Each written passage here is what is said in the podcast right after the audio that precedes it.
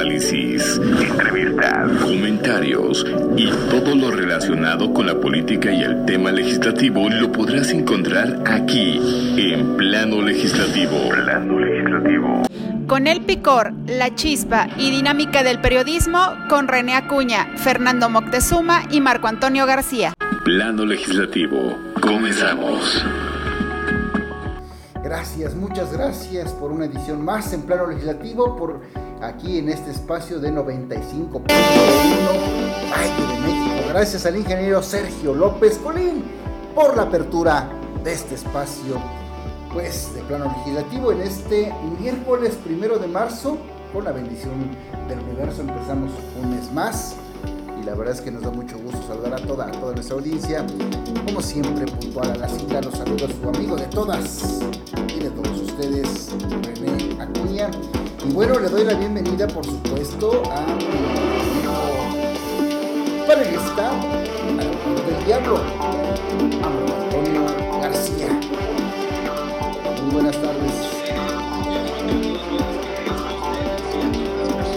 regalan una hora de su valioso tiempo. Muchas gracias. Bueno, también le doy la bienvenida, por supuesto, y está con nosotros, como siempre, puntual a la, cita, a la cita, el hombre del buen decir, de los buenos modales, el analista político, Juan Carlos Baños. Juan Charlie, muy buenas tardes. Muy buenas tardes, René. Buenas tardes, Marco. A la audiencia también. Gracias, gracias, gracias por escucharnos. Saludo con mucho gusto a toda la audiencia del Valle de México, por supuesto. A la audiencia que nos sintoniza por 95.1 en Zacatecas y también en Tamaulipas y próximamente estaremos en Tamiagua y varios municipios de Veracruz.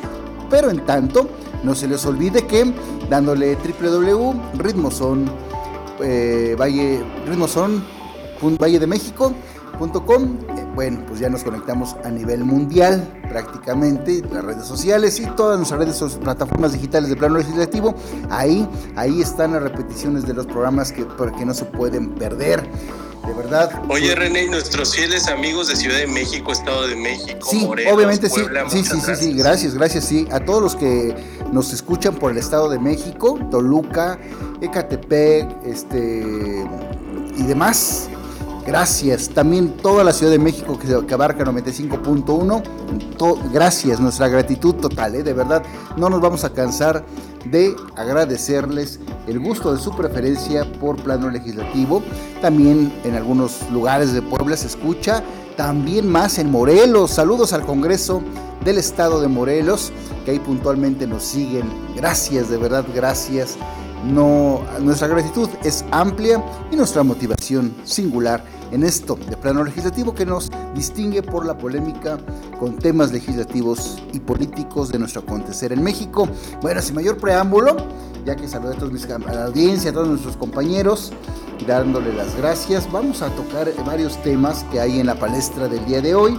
Y bueno, pues eh, ayer eh, había una, desde el lunes, cierta polémica con esto de la publicación del Plan B electoral que se aprobó la semana pasada en el Senado y que había de alguna manera cierto freno para la promulgación de esta reforma que obligadamente para que surta efecto tiene que plasmarse en el diario oficial de la federación, del diario oficial de la Federación.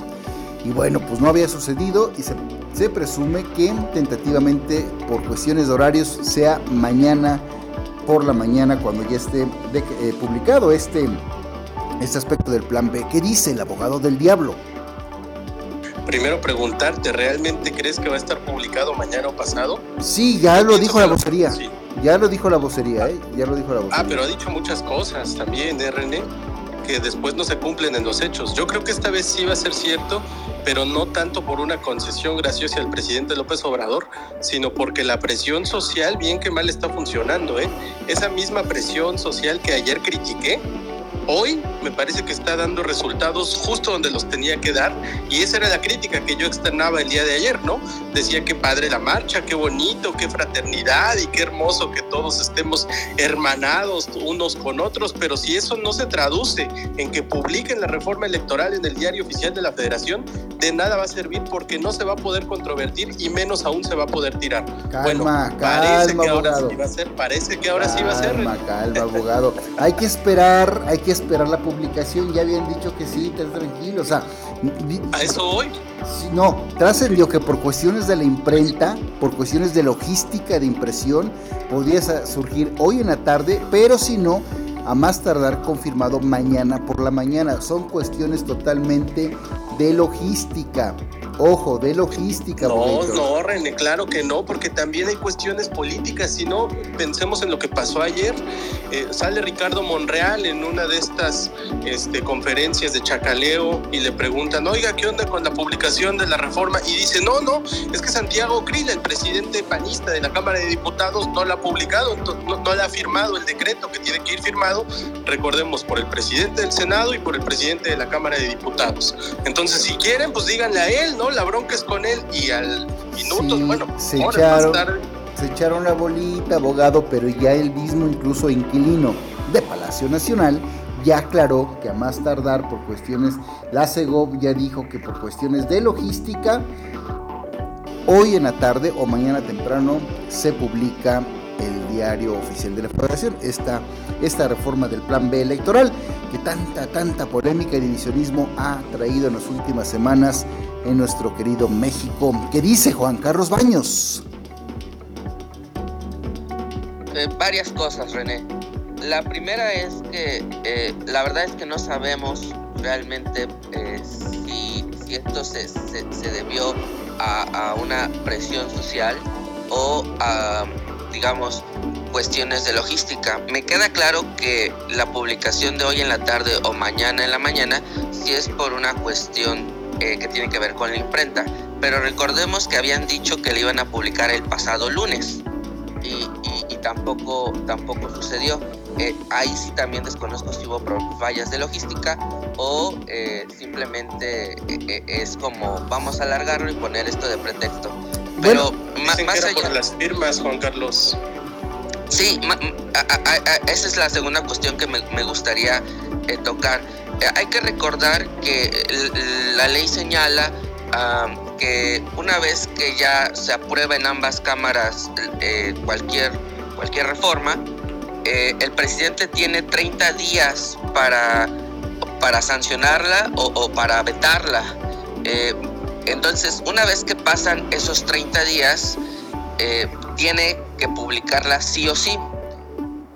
hay que Marco me corrija porque él es el experto en estos temas. Eh, pero ayer, por ejemplo, Santiago Krill salió a decir que eh, en una entrevista para, para Radio Fórmula que de pasados esos 30 días, si el presidente no la publicaba, ellos podían, podían hacerlo, ¿no? Incluso que se había reunido con un grupo de expertos en técnica legislativa y el mensaje que, señalaba es no se preocupen, o sea, sí nos van a, casi casi es, tenemos hasta el 31 de mayo para que la Corte, eh, eh, para que la Corte decida sobre su constitucionalidad o su inconstitucionalidad. Y, y, y, sí vamos, y sí nos van a dar los tiempos, porque el presidente solo tiene 30 días y si ellos no lo publican, nosotros sí. Creo que ese mensaje, pues da cierta certeza, ¿no? A reserva de lo que ustedes piensen, porque eh, hemos criticado muchas veces a la oposición que no hace lo que debiera hacer. Bueno, pues parece que ahorita ya saben lo que tienen que hacer y sí, sí, sí piensan usarlo. Bueno, en ese contexto...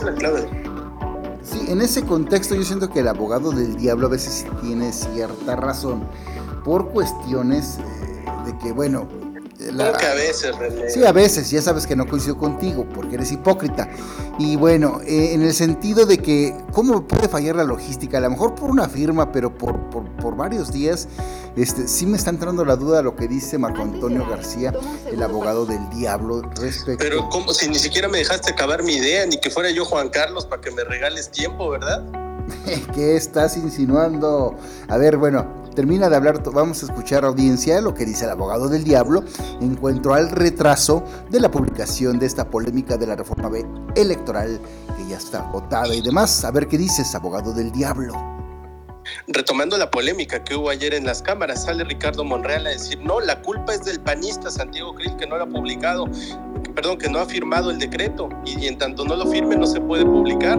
Y dice Santiago Krill, no, ¿cómo? Si yo ya lo mandé. Es más, lo acabo de mandar hace poquito, ¿no? Prácticamente hoy, justo lo acabo de mandar después de esto, de esta conferencia. Lástima que Monreal no se haya enterado. Yo no sé si Santiago Krill estaba diciendo toda la verdad, ¿eh, René? Juan Carlos, porque fíjate lo que nos dijo Juan Carlos ahorita, René. Dice, Santiago Krill se reunió con un grupo de expertos en técnica legislativa y ahí dijo una gran mentira, René. ¿eh? Ahí dijo una gran mentira porque yo no estuve convocado a esa reunión. Entonces, así que digas que grandes expertos, pues tampoco estuvieron. No, bueno, o sea, de, verdad, eh, rayes en, la presunción de veras, híjole, bueno. No, no, no, no, no, René, pero a ver, más allá de eso, sí es cierto. ayer hablábamos sobre los mecanismos de control parlamentario, que muchas veces obviamos como procedimientos que se tienen que seguir sí o sí y esta administración nos ha demostrado que no necesariamente es así, que la no publicación de un decreto sí te puede comprometer. Y por el otro lado, parece que la oposición ya empieza a aprender que no necesariamente es irreversible cuando la mayoría quiere imponer su decisión, que ellos también tienen mecanismos a su alcance. Y ayer lo dijo muy bien Santiago Krill. No, no, a ver, es que si el presidente no lo quiere publicar, yo lo puedo publicar. Como presidente de la Cámara de Diputados, yo tengo esa facultad para publicarlo y ahí sí se tiene que hacer. Vamos a ver si es cierto, yo creo que sí va a ser así.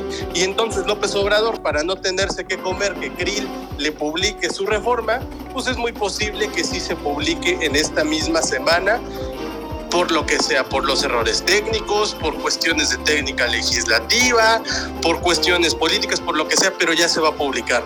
Publicado se va a controvertir y controvertido se va a tirar. Eso no tengo la menor duda. Lo que sí me causa duda es, ¿va a ser el último intento del presidente López Obrador de debilitar al INE? porque el periodo legislativo se acaba el 30 de abril y hasta el 30 de abril claro que puede presentar otra iniciativa, no en los mismos términos porque la legislación parlamentaria no lo permite, pero sí puede presentar otra iniciativa que materialmente también debilite al INE. Y eso creo que es algo que veo posible. ¿eh? Bueno, esa es tu, tu opinión. Bueno, ahí está el tiempo para que vea eh, el abogado del diablo, que no es porque le dé más tiempo yo a Juan Carlos Baños o a Juan Charlie, simplemente, pues no sé, a veces el abogado del diablo está desconcentrado, no sé de cuál se fuma, porque pues, a lo mejor se echa su churrito ahí atrás del Senado. Tienes preferencia, René, te prefieres al hombre del buen decir. o sea, bueno, de verdad, bueno, y Juan Carlos hace mutis, pues, está bien, está bien, está bien, está bien me están echando un montón aquí, pero bueno, ya está. defendiéndolo y él dejándote solo, René. Ahí está. Está bien, está bien, está bien. Bueno, ya está con nosotros. El que todo lo explica con peras y con manzanas, no, no como el diputado Moreira, que pésimo programa tiene, no. Ya está con nosotros Lara. Lara lo explica todo.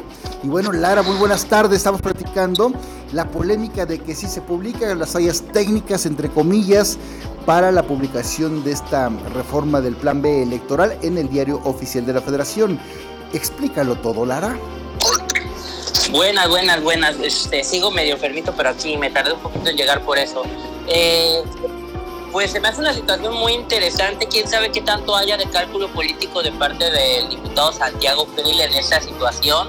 Quién sabe verdaderamente qué tanto sea un problema real que haya existido a mí me llama mucho la atención por lo que hemos platicado, el comentario que hizo de que si el presidente no lo publica, que las fuentes dicen que hoy lo va a publicar en la tarde, este, que el presidente no publica el, este, el famoso plan B el día, de, el día de hoy, y bueno, hasta dentro de 30 días para ser exactos, misma Cámara de Diputados va a hacer la presión para este para que para que se haga la publicación.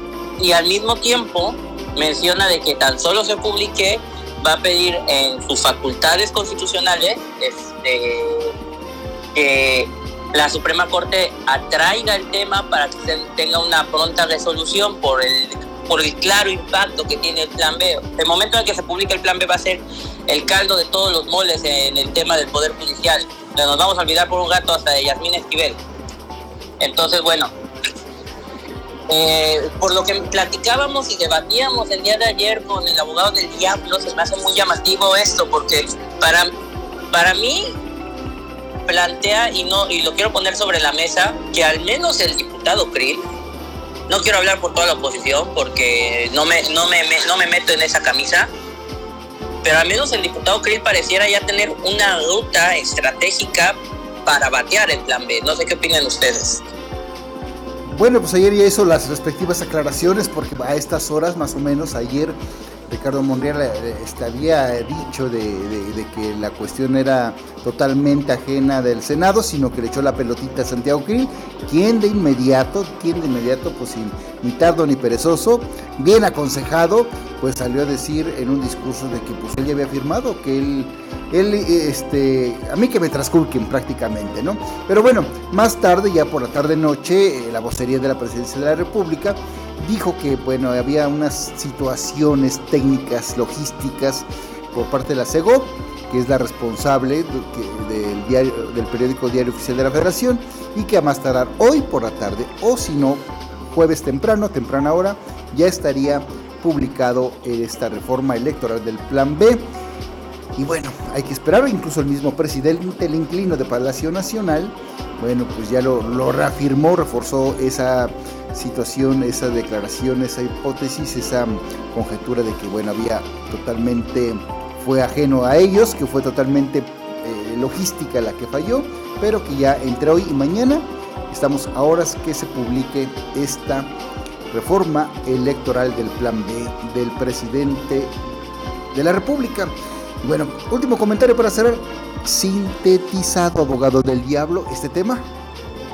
No me digas solo a mí, ¿eh, no me digas solo a mí. es una reforma que prácticamente nació muerta. Si es que nace, cuando nazca, habrá nacido muerta porque la van a impugnar inmediatamente y la lógica y el precedente inmediato de la Corte nos dice que es posible que la suspendan preventivamente y que no tenga aplicación para 2024 y después eventualmente la tiren. O sea, estás dando a entender que tanto brinco para, o sea, tanto a este, ¿cómo va el dicho? Tanto ruido para pocas nueces? Más bien estoy dando a entender que parece que la Corte ahora sí está haciendo su trabajo. Hoy el presidente López Obrador en su mañanera se la pasó añorando y extrañando a su gran ministro Arturo Saldívar, que sí tenía control sobre los ministros de la Corte y ahora esta no lo tiene y se atreven a otorgar suspensiones. Eso habla muy bien del correcto funcionamiento de la Corte Deja en paz a don Arturo Saldívar. Cada que tienes opción, oportunidad. Yo no lo convoqué, fue el presidente. Desde que estamos en plano legislativo en radio y en televisión también, estás traca, traca, traca con, con Arturo Saldívar, o sea, algo pasa ahí trasfondo. ¿Qué onda, Bogator? Déjalo en paz te da envidia esos TikTok, pues haz tu cuenta de TikTok y, anima a tu gente, a tus seguidores, pues. Digo, si apenas duras puedes con tu cuenta de Twitter, quiero ver. Imagínate, imagínate, menos con una de TikTok. Y, menos, a ver, te pregunto, René, a ver, tú que eres fan de Arturo Saldívar y de su TikTok. No, no, no, no, no, no, a ver, a ver. A mí que no, de la que hayas enterado a, ver, a, través de su TikTok. Porque nos enteramos de su perro y de sus bailes y de sus gustos, pero su de, su trabajo judicial, absolutamente nada. No te confundas, abogado del diablo. Yo no es que lo defienda, simplemente yo hago alusión eh, en ese, en, ese, tienes ese, ese tufo, se percibe aquí en el programa, de que siempre que tienes opción, rájale con Arturo Saldívar. Pero bueno. Y lo seguiré haciendo. No está bien, pues esa, es la esencia del plano legislativo. Pero bueno, eh, último comentario, Juan Carlos Baños, para cerrar este tema. Sí, si esta reforma electoral llamada el Plan B eh, pasó en el Congreso es por la mayoría que ostenta Morena. Y si generó un debate entre la población, tanto público como político, es por la legitimidad del presidente y, la base social que, que, que tiene. En cualquier otro gobierno, esta reforma eh, era impensable, ¿eh? simplemente no pasa y simplemente no se consideraría legítima porque no solo, o sea, sí es inconstitucional y, sí, o sea, sí pone en riesgo las elecciones. Creo que la Corte, eh, si, si, ejerce sus facultades como presidente de la Cámara de Diputados, y, apura a la Corte a, tener esta iniciativa como preferente y darle pronta resolución, creo que la Corte sí va a hacer su trabajo y esta eh, reforma pues hasta ahí va a quedar. Ahora, los tiempos en, los que decida la Corte creo que son muy, muy, muy, muy, muy, eh, tienen que ser muy precisos, porque en una de esas pasa lo que ojalá no, no ocurra, pero que ya menciona Marco, ¿no? Ah, no me, tiraron esta reforma, pues ahí les va otra. Entonces creo que la Corte sí debe de también eh, hacer valer la Constitución, pero con, con, este, con este timing para, para que no ocurra lo que Marco sugiere. Bueno, no, no es que sugiera, sino que pone sobre la mesa. ay, ay, ay, ay, no te retractes. Yo no te recomiendo, ¿eh? No te retractes porque sea tu compadre y demás, pero bueno, no te retractes, no te retractes. Bueno, ¿qué dice Lara? Lo explica todo. Bueno, sobre esa teoría ah, hay que también estar de acuerdo con los tiempos. O sea, si el presidente lanza un nuevo, ahora un plan C, este, bueno, que el plan C sabemos que es tratar de, eh, de conseguir la mayor cantidad de consejeros ahorita pero bueno, si supongamos que manda un nuevo plan, una nueva reforma, ya sea secundaria, constitucional, lo que sea, por más que adelanten la discusión y voten a bote pronto, como lo hacen los legisladores de Morena, sin leer siquiera el título, sin saber siquiera qué están votando, haciendo un verdadero desastre en cuanto a su trabajo legislativo. Entonces, este, por más que hagan eso, ya no afectarían las elecciones del 24 entonces, que creo yo es el primer... déjame plantearte este escenario hipotético, Lara. Déjame plantearte este escenario hipotético. El 30 de abril presentan una iniciativa en el Senado de la República que será el, el que vamos a llamar Plan D. El 31 de abril en la Cámara de Diputados lo aprueban ya se aprobó antes de que cierre el periodo ordinario de sesiones. El presidente López Obrador no la publica hasta pasados 30 días este, después de que se aprobó en las dos cámaras. Estamos hablando del 30 de mayo. El 30 de mayo no la publica. y el primero de junio Santiago Krill ejerce esa atribución. Ya no cambiaban ni... ya no pueden, eh, hay una cuestión, ya no pueden discutir en esta materia ya no pueden hacer una reforma tan grande en esta materia hasta el siguiente periodo de sesión. No, en esta materia no, pero un plan de que afecte estas cuestiones estructurales de otra manera. ¿Cuál? O sea, puede. Pero, pero ¿de dónde podrían ser? esa, es la, esa es la cuestión. O sea, sí entiendo tu punto, pero ¿de dónde podría ser Una que plantee que se elimine el servicio profesional de carrera. No puede. todos, No, eso no puede. Ni siquiera el plan B lo plantea eliminar el, servicio profesional. Exactamente, justo como no lo plantea el plan B, pues que el plan C lo plantee. Vámonos, no, no, no, no, es que no puede, es que ahí sí no puede. O sea, hasta donde yo tengo entendido en mi poco, mucho conocimiento, no pueden meterse ya de nuevo en este tema, y menos en, a un En la misma materia no, pero es que la puede disfrazar de otra forma. Pero ¿de dónde la puede disfrazar? A ver, ¿cómo? Yo lo que, eh, sí veo, lo que sí vería posible es un nuevo ahorcamiento en materia presupuestal al INE con el siguiente presupuesto. Ese es el plan D que sí podría realizar aún. Es el único que ya le quedaría tan solo batearan esto. Bueno, creo que hoy existe otra posibilidad. Yo ya no lo veo tan, yo ya no lo veo tan tangible. Yo ya no veo esa posibilidad tangible de otro, de un nuevo plan. Porque ya tienen los tiempos encima también. Porque en lugar de estar se, se esperaron hasta las 65 porque creyeron que el poder les iba a ser eterno también. Sí, pero aquí no tienes que presentar una iniciativa que sea técnicamente pulcra y materialmente viable. Basta con que borres de un plumazo lo que se te antoje y listo, vámonos. Que la oposición se haga cargo de los demás problemas.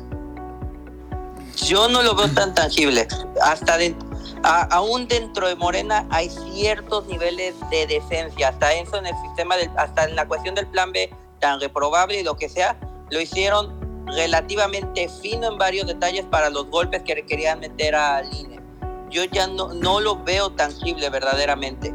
Yo veo que inclusive yo siento más óptimo del presidente que empiece a enfocar toda su maquinaria electoral rumbo tanto al EDOMEC, rumbo al 2024, que seguir en este desgaste público.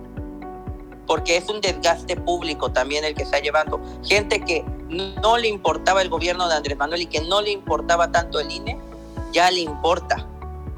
Es que él no tiene que asumir el costo político, lo puede presentar el senador Cravioto, por ejemplo, o Noroña, no, es que, el, el, costo político se le carga a todo el partido y se la carga, o sea, ¿por qué crees que vació la iniciativa de que modificaba los sumas para las injurias? Hasta él mismo la batió, no importó el costo político, le importó el costo político hacia su marca, hacia él, hasta cierto grado con cosas que hasta él considera mínimas. Por eso él ni siquiera ha puesto sobre la mesa la reelección, porque son ciertos límites que él no puede cruzar porque esos, esos sí le costarían con su base. Juan Carlos, ¿tú siendo el PG no asumirías ese costo? A ver, el, de la, ¿el de la reelección o cuál? El de la, el, de la reelección. No, no, no, el, de una nueva reforma, reelección no. No, el de una nueva reforma va, de, va a depender, ¿sabes? También de qué, de cuánta gente verdadera, verdaderamente logre movilizar el 18 de marzo. Pero a ver, hasta Andrés Manuel sabe, y tal vez por eso sigue tan fúrico, que este, este, este intento de tomar el instituto electoral no le ha salido como él ha querido, porque ya está, cuando vino el, primer plan A, a Estados Unidos no le importó, pero ahorita con el plan B, hay, hay llamamiento tras llamamiento tras llamamiento, y tal vez por frente vemos al presidente López Obrador muy bravucón, y en muchos sentidos lo es. Pero cuando llegan los verdaderos poderes a plantearle hasta aquí no, cambia. ¿Por qué creen que Rocío Nale ya no tiene tanta ¿eh? presencia? ¿Por qué creen que Rocío Nale ya no tiene tanta presencia? Porque los tres amigos vinieron y dijeron, bájale a tu tema de las gasolinas, dejamos tu refinería, pero necesito que le inviertas a energías limpias. Y al poco tiempo ya estaban abriendo las fotovoltaicas. Elon Musk, me llevo el dinero del Tesla si no me dejas abrirlo en Monterrey y rápido, frente al Frente al público mexicano es muy bravucón, pero frente a los verdaderos poderes fácticos, él se, él se deja imponer. Y aquí tenemos otros verdaderos poderes fácticos también, él hará en México. Claro, claro, claro. Estoy hablando en general, tanto de aquí como de allá. Bueno, esa es la esencia del plano legislativo.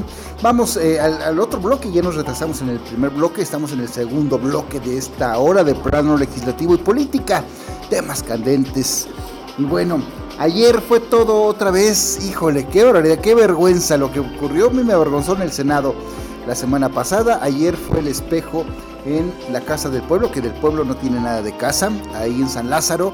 Los diputados se dieron con todo y otra vez, otra vez salió ya chole de verdad diputados. El tema de Genaro, eh, Genaro García Luna, la raja política la exprimen en su máxima expresión. Vamos a escuchar parte de lo del show, porque es un show de estos diputados que de verdad a mí, a mí no me representan. Va a ser un día largo, les pido por favor guarden compostura. Exacto, que se relajen porque como bien comenta la diputada presidente, apenas va a empezar la discusión. Andan muy alzaditos por su marcha Pedorra Plus del domingo. La oposición que asistió al Zócalo presumió. Bueno, pues eso es parte de, de lo que se vivió. ¿Qué dice el abogado del diablo?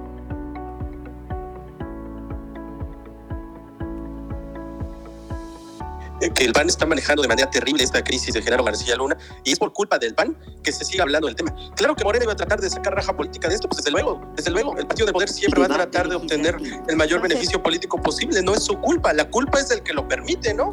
A ver, ¿en qué momento se tiene identificado quién es la persona a cargo del manejo de esta crisis?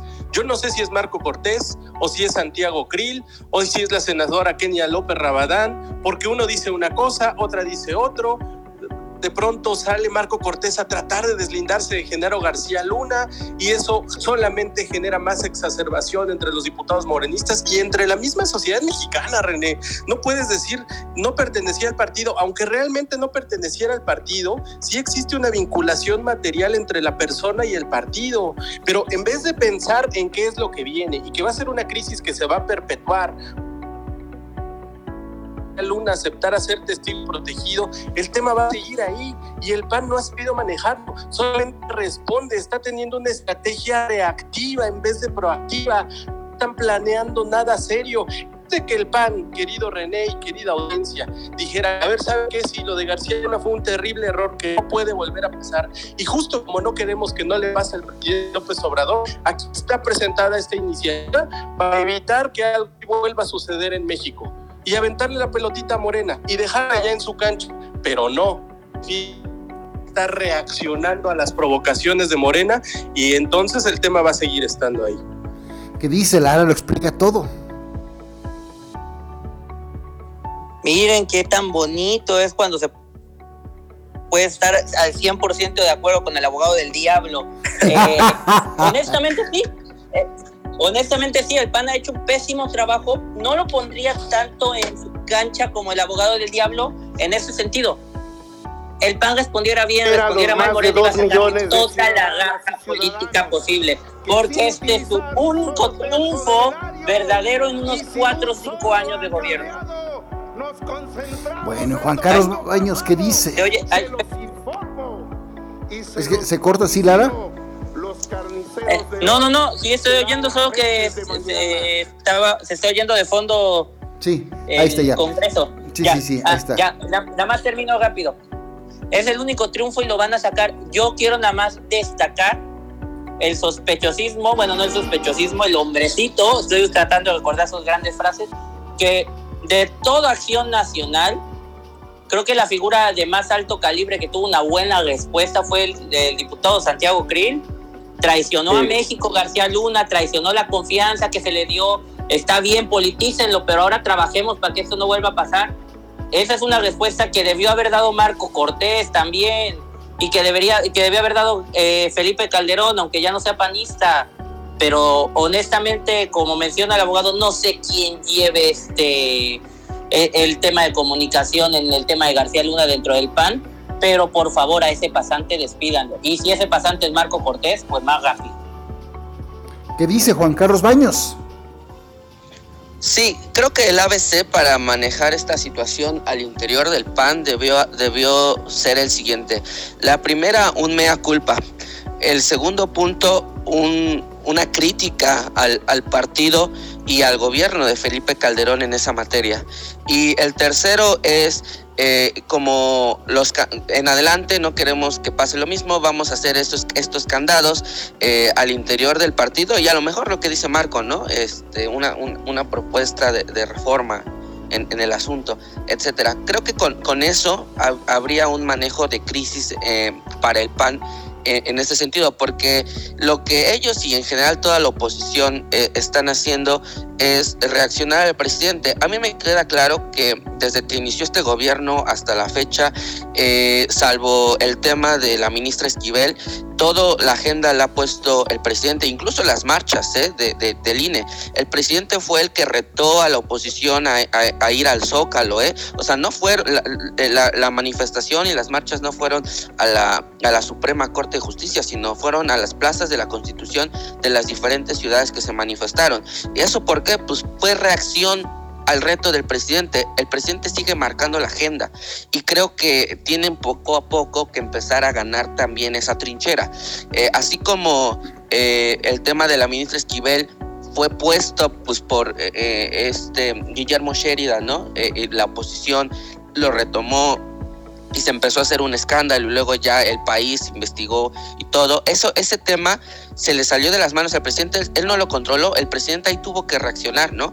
Creo que la oposición debe de, eh, de empezar a buscar ese tipo de estrategia también, ¿no? Eh, planificada, que ellos empiecen a posicionar en el debate público y político los temas, no solo reaccionar y responder a los retos que el presidente lance.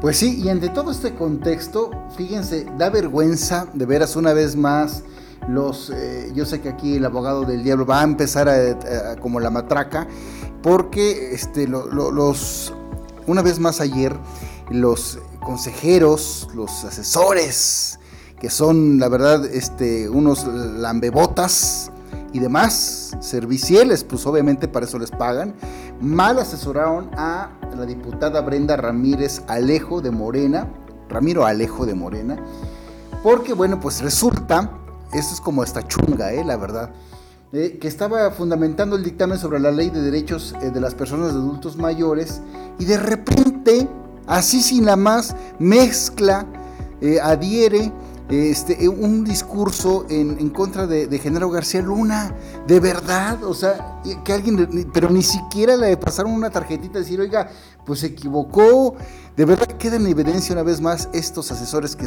la verdad ganan mucho y hacen poco. Escuchemos.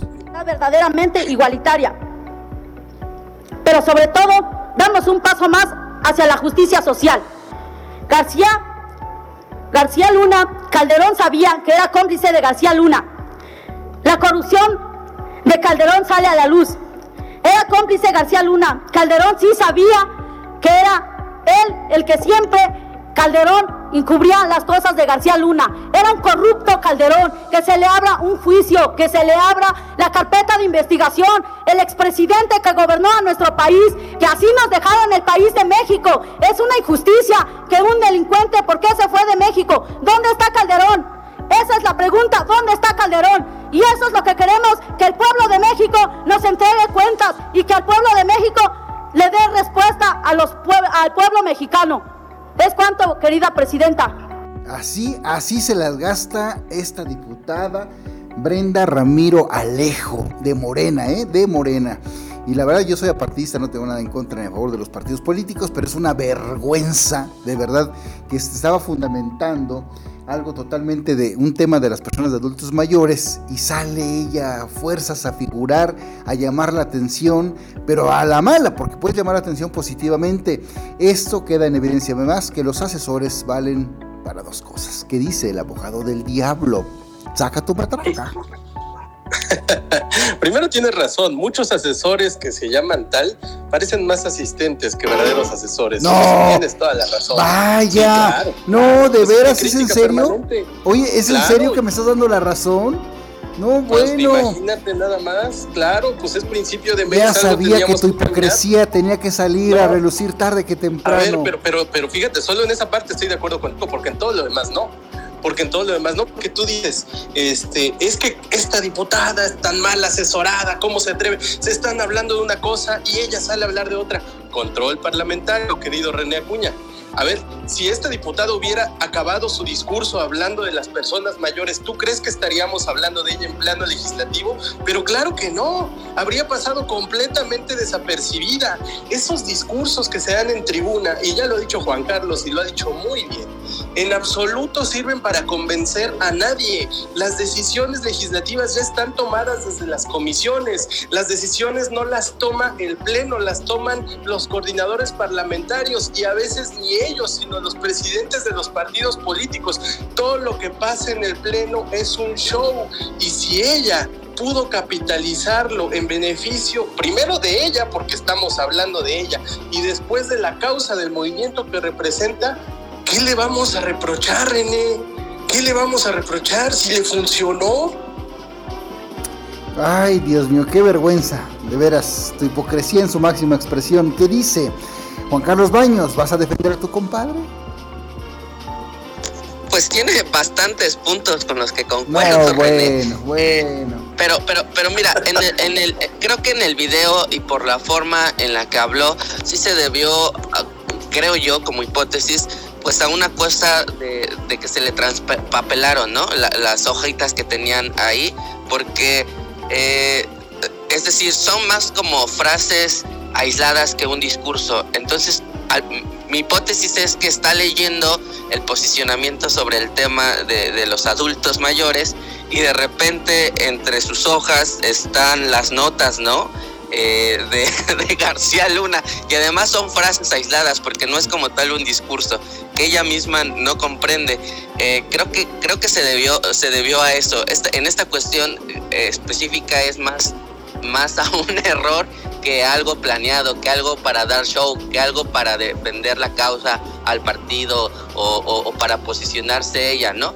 Ya las consecuencias, pues sí son, sí son estas, pero, pero aquí sí lo veo como algo aislado, no, no planificado. Entonces, eh, en ese sentido, pues también creo que eh, tendríamos que, que, reconocer que no, no es como que, ay, a fuerza me voy a lucir, ¿no? Con el tema de Gerardo Luna. Más bien fue un tropiezo que, que se dio para ella y, ni modo. Pero qué tropiezo tan afortunado, ¿no?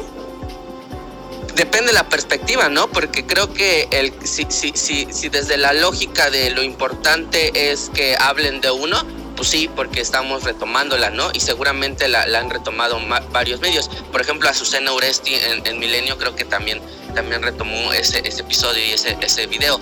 Pero, pero si, si la lógica es la otra de, híjole, es que la verdad eh, ya ya te estamos considerando como alguien que ni siquiera tiene el sentido común para darse cuenta que lo que está leyendo ya ni siquiera es eh, sobre la materia en la que te estabas posicionando, pues creo que no es algo positivo para la diputada.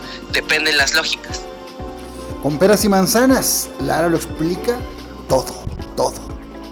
Pues mira, primero, primero, primero te quiero dejar un pequeño refrán que que refleja mucho la situación que se con muchos legisladores, tanto de Senado como de Cámara de Diputados, más en Cámara de Diputados por la misma naturaleza,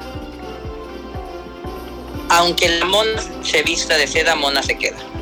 A ver, va a haber diputados y legisladores y senadores que no importa si le pones al mismo René Acuña de asesor, no va a entender lo que le estás pidiendo o va a querer. Entonces explícaselo de otro modo, Lara.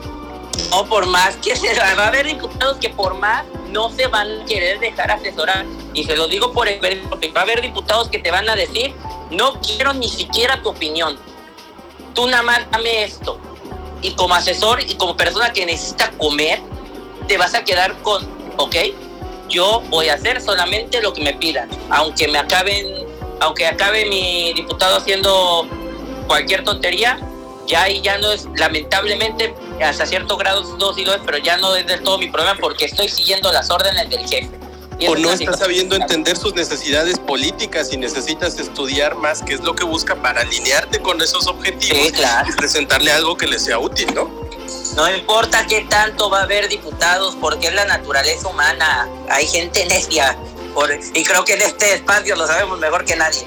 Pero a ver, ya habiendo salido de esa pequeña defensa, porque eso no quiere decir que no haya malos asesores ni malos asistentes, ¿eh? Tampoco estoy negando eso pero este, nada más menciono eh, que no son ideas contradictorias.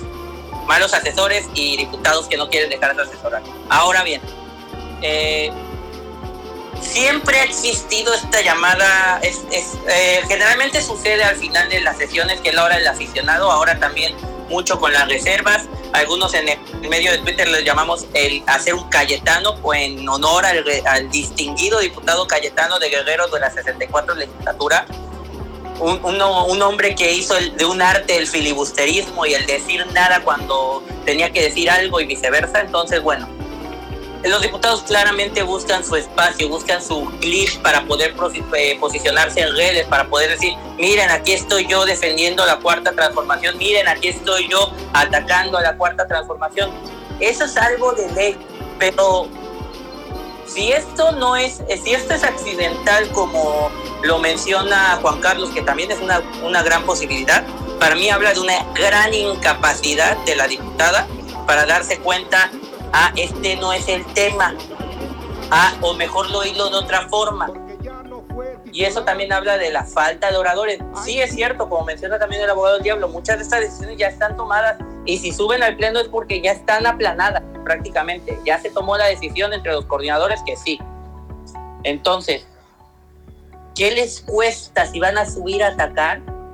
Suban a atacar bien. O si van a salir a posicionarse, al menos hagan un ejercicio de oratoria básica, Porque si no, sí, están las noticias. Y hay mucha publicidad que hasta cierto grado, hay, muchos grados donde la, publicidad negativa es publicidad al final del día. Pero a ver, lo único que quedó es como una ignorante que no sabe ni siquiera leer. y eso no creo que ella lo quiera presumir mucho.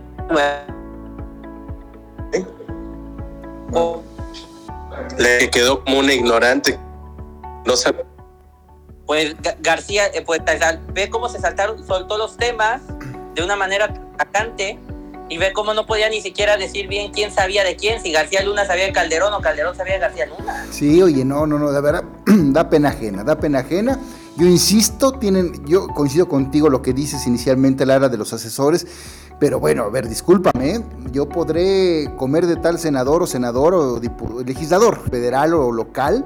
Yo he estado incluso en la Cámara de Diputados, asesor en la Comisión de Infraestructura en el 2002 al 2015, y yo la verdad lo presumo.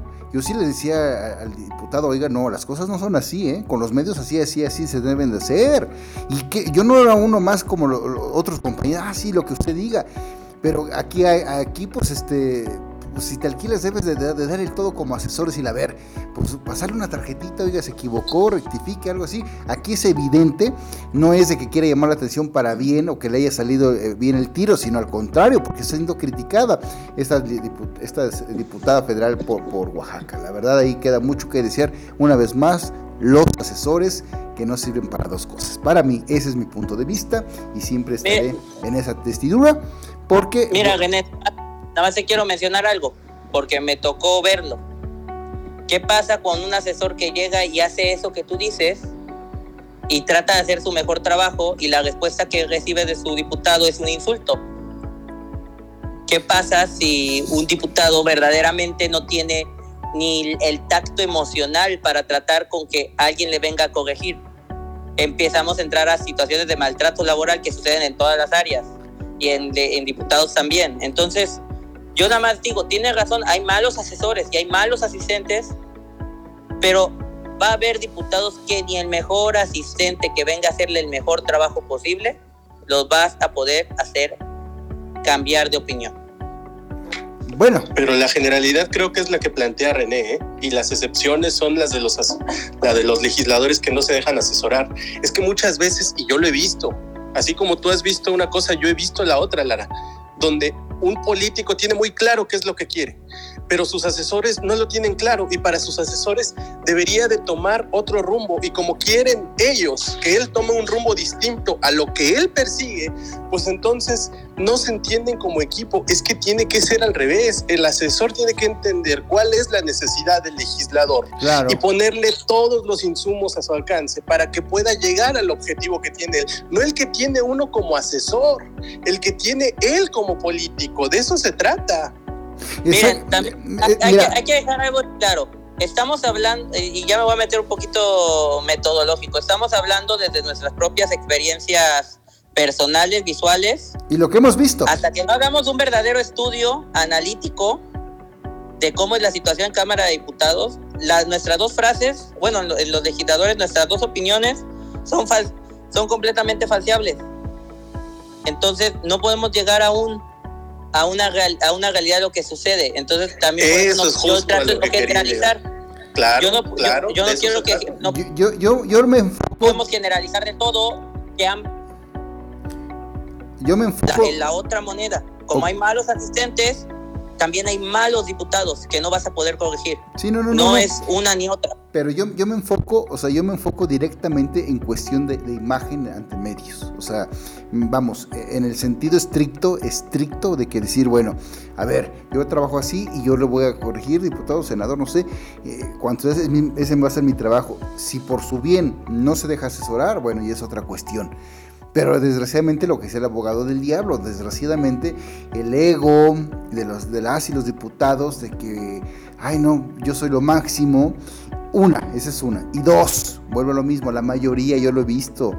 Es insoslayable cuando pasas en los pasillos del Senado o de la Cámara de Diputados o de incluso en los congresos locales. No, no, no molestes al diputado. Yo lo, yo, yo lo viví en carne propia cuando se inició este programa eh, eh, en Hidalgo 98.1 al acercarse con los diputados locales. No, hombre, bueno, los, de prensa, este, de verdad, parecía que, que, querías la entrevista con el gobernador. O sea, no, no, es posible. O sea, de verdad. E, es, eso, eso es, un, es una es un mal que está cundiéndose y pudriéndose cada día más. O sea, ¿por qué no le dices, sabes que sin temor? No, no es que no puedo molestar al diputado, aguántame. No, pues lo, siento, ¿sabes qué, diputado? Tienes que salir porque pues es medio de comunicación, es imagen, tal, tal, tal. No, no, no, no, siempre es eh, la, la, en su máxima expresión. Pero bueno, ahí dejamos el tema, siempre vamos a estar en ese debate y esa es la esencia del plano legislativo. Oigan, Pasando a otro bloque, estamos en el penúltimo bloque ya de plano legislativo en este cerrojazo del programa del día de hoy, martes primero de marzo. Pues resulta que los senadores del Grupo Plural Independiente de la Cámara Alta ah, eh, señalaron que no están de acuerdo con que las ministras Yasmín Esquivel Moza, sí, esa de la que se plagió por segunda ocasión en el doctorado, su tesis, sea una de las revisoras de la reforma secundaria en materia electoral, mejor conocida como el Plan B ante la Suprema Corte de Justicia de Nación. Dicho sea de paso, la ministra en cuestión tiene ya varias inasistencias en, en, la Suprema Corte, pero vamos a escuchar lo que dijo este, el, senador Martín, este, eh, Martín. Diez ministras y ministros que van togados, vestidos de negro a la Corte. Y hay ministra que va, y lo digo sin lastimarla, sin ofenderla, va desnuda éticamente a la Corte, porque ya no fue titulada artículo 95 de la Constitución en su fracción cuarta, y porque ya volvió a plagiar, volvió a robar una tesis, fracción anterior, necesita gozar buena reputación. Son dos requisitos, tener título, no lo tiene, lo obtuvo con engaños, es nulo de pleno derecho en el origen y gozar de buena reputación. No tiene buena reputación quien roba tesis dos veces Luego entonces, de una vez lo decimos, porque se necesitan ocho votos de ministros para expulsar esas reformas del orden constitucional. Si Yasmín Esquivel no aclara su situación de titulación, su voto no va a pacificar ninguna protesta y no vamos a aceptar esa resolución de Yasmín Esquivel. Bueno, ese es Germán Martínez Cázares integrante del Grupo Plural en el Senado de la República. Ayer, durante una conferencia de prensa en el patio ahí de, la Cámara Alta. Y bueno, ¿qué dice el abogado del diablo? Oye, está divertidísimo, René, divertidísimo cómo la oposición se la pasa exigiendo el cumplimiento del Estado de Derecho cuando le conviene y cuando no, pues entonces no. Fíjate lo que dijo nada más, ¿eh? Dice, no tiene título, sí tiene título plagiar. No, no, no, pero él, habló, no, espérame, espérame, él dijo, él dijo. en Derecho, es doctora en Derecho, lo siento, abogado, lo siento, espérame, no nos gusta, y en tanto no se invalide, lo tiene. Dicen, o sea, él dijo en el ámbito moral, él se está refiriendo a Germán, ah, Germán Martínez. Fíjate, no, no, pero, pero fíjate, René, escucha, En, el ámbito legal, sí, dijo, a ver. ese título es nulo de pleno derecho, ahí está entrando a aspectos jurídicos. Dice él, es nulo de pleno derecho. Oigan, pues qué padre, yo no sabía que la nulidad de pleno derecho desde hoy la declaran los senadores, no el Poder Judicial, no la misma Suprema Corte de Justicia, no, los senadores son quienes nos dicen que es nulo de pleno derecho y que no. Y luego todavía se atreve René a decir, no vamos a aceptar esa resolución de una ministra de la Corte. A ver, es ética, es inmoral, es lo que quieras, pero sería el equivalente, absolutamente igual, a que el presidente López Obrador dijera, no voy a aceptar esta reforma que propone el senador Germán Martínez porque es un inmoral, aunque no lo sea pero porque en mi percepción él es inmoral, entonces no voy a aceptar esta iniciativa. Pues es que las reglas del Estado de Derecho no están construidas en apreciaciones subjetivas, sino en cuestiones objetivas que se tienen que determinar, más cuando hablamos de la materia judicial. Entonces no se vale que por un lado exijan el cumplimiento del Estado de Derecho y por el otro, aunque sea en el discurso, digan, no, que aquí no se aplique, por favor. ¿Qué dice Juan Carlos Baños? A mí sí me preocupa la parte de, del discurso en donde señala que no van a reconocer la, decisión o de, la ministra, ¿no? Porque en términos materiales pues sigue siendo ministra y, ahí entramos como a un desconocimiento de, no sé si de poderes, pero sí que es muy peligroso y, que sí va en contra eh, pues del Estado de Derecho. Pero la, la otra parte del discurso eh, no me parece tan, tan escandalosa como Marco, porque, a ver, si, si, si yo digo, es que la reforma, eh, el plan B de la reforma electoral es inconstitucional, pues a lo mejor Marco me diría, ah, yo no sabía que desde ahora... Eh, yo no lo, lo, lo inconstitucional lo declara un ciudadano, ¿no? Y no el poder judicial. Pues por supuesto que, pues por supuesto que el poder judicial declara lo inconstitucional, pero es que tampoco hay que, hay que ser ministros de la Suprema Corte para saber cuando algo es inconstitucional o no. Entonces creo que. No te exaltes, Juan Carlos, estamos hablando civilizadamente. Déjalo terminar, abogado. Creo que, creo que la primera parte del discurso fue en la forma eh, pues tal vez no la más adecuada, pero en el fondo es, ok, eh, sí hay, sí, está en tela de juicio, ¿no? Eh, la legalidad de, del título. Eh, legalmente lo tiene, pero es que está en el limbo hasta que veamos la sanción, porque ya está, la UNAM tiene que decidir, ¿no? Al final si sí. Hoy le ganó un amparo a la UNAM, ¿eh?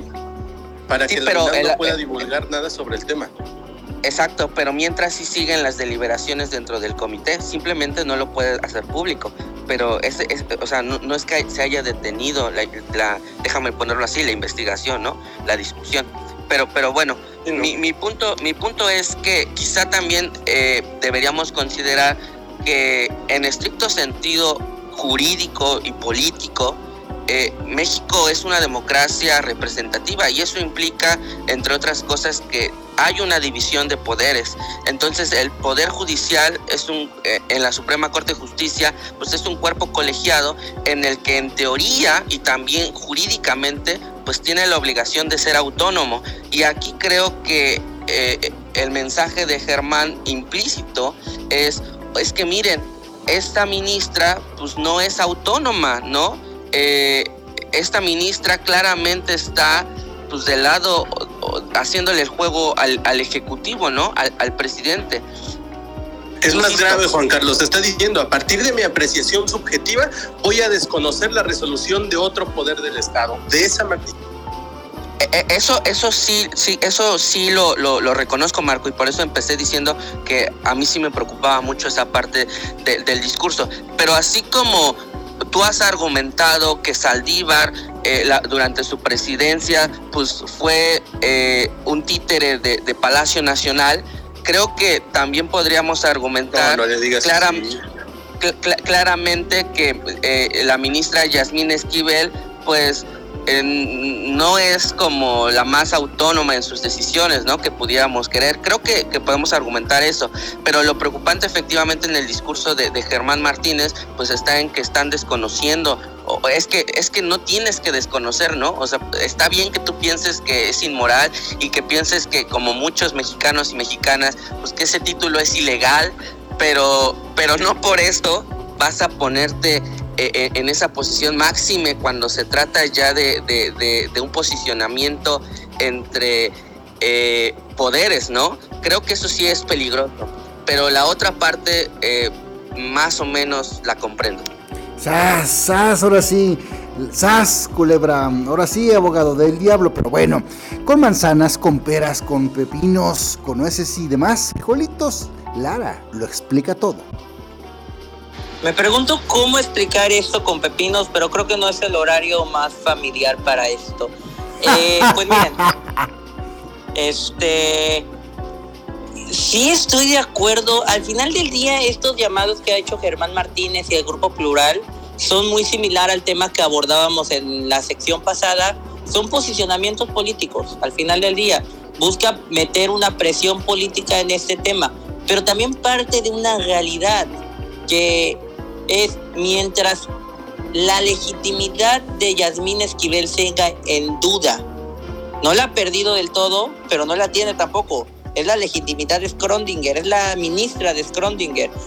Porque mientras no confirmen la UNAM que su título claramente obtenido de una manera poco ética y que, debe, y que debería causarle la sanción y perderlo, mientras no se le confirme eso, es ministra, eh, cumple los requisitos constitucionales al mismo tiempo de que no los cumple. Y también vale mencionar que el senador Germán Martínez menciona el tema de, este, de una probidad ética de la ministra. Y a ver, pues ya la cacharon dos veces copiando. También esa es una situación muy particular. Pero bueno, eh, más allá de estas cuestiones técnicas, de moralidad y de si está bien que ella siga en el puesto y todo, Lo que sí es cierto es que mientras exista esta zozobra alrededor de ella, todos los votos que ella emita y todas las resoluciones que ella emita van a estar bajo el escarnio público y ya y van a estar abiertas a que se a que haya mucho debate y judicialización alrededor de ellas. Inclusive, eh, creo que era el tema de la defensa nacional, ahorita no lo tengo tan claro, que era el tema del que ella se iba a encargar, ya se lo retiraron. Desde la semana pasada, si no me equivoco. El tema de militarización creo que era, y ya se lo retiraron. Ya no lo está manejando ella. Entonces, ya en la misma, ya lo que se rumoraba desde hace un mes de que dentro de la misma Suprema Corte estaba llevando una situación de gobernabilidad y que en ese entonces eran solo rumores, ahorita ya vimos una acción real. El hecho de que, de que ya no esté llevando este tema y agregamos más cuestiones de zozobra, el hecho de que no se ha presentado en dos días a la Suprema Corte de Justicia y ni siquiera ha metido el permiso ni nada. Entonces, yo entiendo el punto del abogado del diablo y de Juan Carlos eh, irnos de una aseveración moral hacia algo, hacia algo cuantitativo, irnos hacia una cuestión, eh, eh, estas contradicciones en el tema del Estado de Derecho, entendible y el debate aquí está. Pero lo que sí es cierto es que esta zozobra moral que existe alrededor de Yasmín Esquivel ya está surtiendo problemas dentro de la Suprema Corte y los colegios de abogados también ya lo han mencionado. Entonces no es solo que, Germán Martínez se lo saque de la manga, es que esto ya lleva gato cultivándose. Más aún, Lara, ahí te va. Ayer lo anticipaba y efectivamente sucedió en la tarde. Ya la UNAM cambió al abogado general. Ahora es, si no me equivoco, Hugo Concha, eh, investigador del Instituto de Investigaciones Jurídicas de la UNAM, que él sí tiene la intención de retirarle el título jurídicamente a Yasmín Esquivel. Yo creo que el camino más adecuado era el que estaba siguiendo Sánchez Castañeda, el ex abogado general. Este me parece que compromete mucho a la UNAM jurídicamente, pero al menos se anticipa que la UNAM, la batalla judicial, ya la va a empezar a dar, ¿eh? Pues sí, en ese contexto rápidamente agradecemos los mensajes de los alumnos de la UNAM, varios mensajes eh, en opiniones encontradas, unos dicen que esperemos, que no hablemos de más, otros dicen que les da pena ajena que haya cursado en la máxima casa de estudios de nuestro país esta ministra, también otros voces dicen que urge una reforma para el aspecto de titularse en varias licenciaturas en México, gracias a Carlos Escamilla, gracias a Osvaldo Gómez, gracias a Alberto Luna, gracias a Andrés Palafox, gracias a Uriel Islas, gracias a Victoria Escamilla, a Ángela García, a Alex Andrés Dorantes Castillo, José Antonio Hernández Castelán, Carlos Hernández Lolo, bueno, Lolo dice, y Gary Guerra Hernández. Gracias a todos ellos por sus mensajes, ahí están. Aquí, bueno, pues saben que respetamos la libertad de expresión y de opinión de nuestros radioescuchas. Un saludo de verdad para todos, para todos los estudiantes de la máxima casa de estudios de México. Y bueno, cerramos el programa, nos vamos, pero no sin antes, rápidamente ayer este, estuvo eh, Omar García Harfuch en el Senado de la República Vaya, vaya, vaya, Ricardo Monreal, el coordinador de la Morenistas en el Senado, en la Cámara Alta y presidente de la Junta de la Coordinación Política, que es la Jucopo, pues, eh, pues le agradeció, le dio un reconocimiento, le, hizo un público reconocimiento a Mar García Harfuch, casualmente una semana después de que se reunió con Claudia este, una de las corcholatas, que dice rápidamente en síntesis, el abogado del diablo. Ah, una mera casualidad, García Harfush, que era uno de estos grandes candidatos a suceder a Claudia Sheinbaum, que ahora vaya al Senado de la República, a la Casa de Monreal, en un momento preelectoral tan álgido, claro que es una mera casualidad. ¿Qué dice Juan Carlos Baños? Vámonos. Para recibir un reconocimiento por su labor al frente de la policía preventiva, ¿no? Este, creo que se pone. Porque el Senado da de esos a cada rato, ¿verdad? Ajá, las medallas y todo, ¿no? Además, se, se, despidió diciéndole, salúdame a tu mamá, ¿no? Mostrando esa intimidad, que son amigos, que llevan tiempo de conocerse. Qué horariedad. Con manzanitas, peras, frijoles y pepinos. Lara lo explica todo. Pues vamos a ver cómo se van poniendo las aguas. Recordemos, si está Ricardo Moncal involucrado, no lo de por muerto nunca. Ese es el mayor error que podríamos cometer hoy, mañana y siempre. No, pero nadie lo ha dado por muerto aquí en plano legislativo. Yo, yo anticipé y espero que el hipócrita del abogado del diablo no me contradiga, pero yo siempre dije desde noviembre, diciembre, que Ricardo Monreal ya había amarrado la jefatura de gobierno, o sea, la candidatura, más bien el abanderamiento morenista, y bueno, parece que una vez más tendré la razón, ¿o no, abogado del diablo? Vamos a ver, pero sí es cierto que tú desde noviembre estás diciendo que ya está palabrada la jefatura de gobierno de la Ciudad de México con Monreal. Yo no lo sé, yo creo que él sí sigue en la contienda por los presidenciables, pero los mensajes hacia la Ciudad de México cada vez son un poco más evidentes, ¿no? Sí, sin duda alguna. Bueno, pues ya nos pasamos un poco de tiempo. Gracias, gracias al gerente general Sergio López Colín por la apertura de este espacio. Saludos para todo, todos nuestros radioescuchas. Agradecemos el gusto de su atención. Vámonos, Juan Carlos Baños. Que pasen una excelente tarde. Muchísimas gracias a toda la audiencia por escucharnos y por su interacción. Eh, vámonos. Ah, bueno, y decirles a la audiencia que, bueno, vamos a tener un, receso en, en, TV, pero bueno, estaremos una vez más, un día más en Plano Legislativo Radio 95.1. Gracias por su preferencia, de veras, gracias al ingeniero Sergio López Colín por la apertura de ese espacio y próximamente toda la semana. Vámonos Lara lo explica todo con manzanas, peras, perones, pepinos, frijoles. A ver qué tantos productos de día a día puedes ir incluyendo cada vez más. Este, me encuentran como Lara lo explica todo, en Twitter, arroba Lara-explícate. Ahí me pueden encontrar. Ahorita ya ando finalmente un poco saliendo de mi enfermedad. Fue una faringitis y estoy inyectándome, entonces bueno, ahí la llevo, pero voy bien. Vacun, eh, qué bueno que te estás tratando, y ya sabes, como siempre, nuestras mejores energías positivas para que conspiren y sanes pronto, pronto, pronto. Lo bueno que no te mermó eh, del todo como suele suceder ese tipo de enfermedades, sobre todo en las vías respiratorias, puedes hablar fuerte y claro, Lara. Y bueno, afortunadamente, afortunadamente. Sí, bueno. Vámonos, abogado del diablo. Infinitas y eternas gracias a todas las personas que nos regalan una hora de su día. Ahora, gracias a su preferencia y a la confianza que tenemos por parte de esta emisora, nos vamos a poder escuchar desde mañana, todos los jueves, también a las 12. Plano legislativo de martes a viernes, de 12 a 1 de la tarde. Muchísimas, muchísimas gracias. En Twitter me encuentran como arroba García Pérez-bajo y que pasen una excelente tarde. Nos escuchamos mañana. Gracias a todos nuestros escuchas. Ya saben que en las redes sociales de Lara lo explica todo, de Juan Carlos Baños, de Fernando Moctezuma Ojeda, también del abogado del diablo, por supuesto, que anda muy activo en Twitter, en, todas nuestras redes sociales de plano legislativo, pues pueden encontrar ahí cualquier tipo de información política y sobre todo del ambiente legislativo en nuestro país. Gracias, de veras, gracias.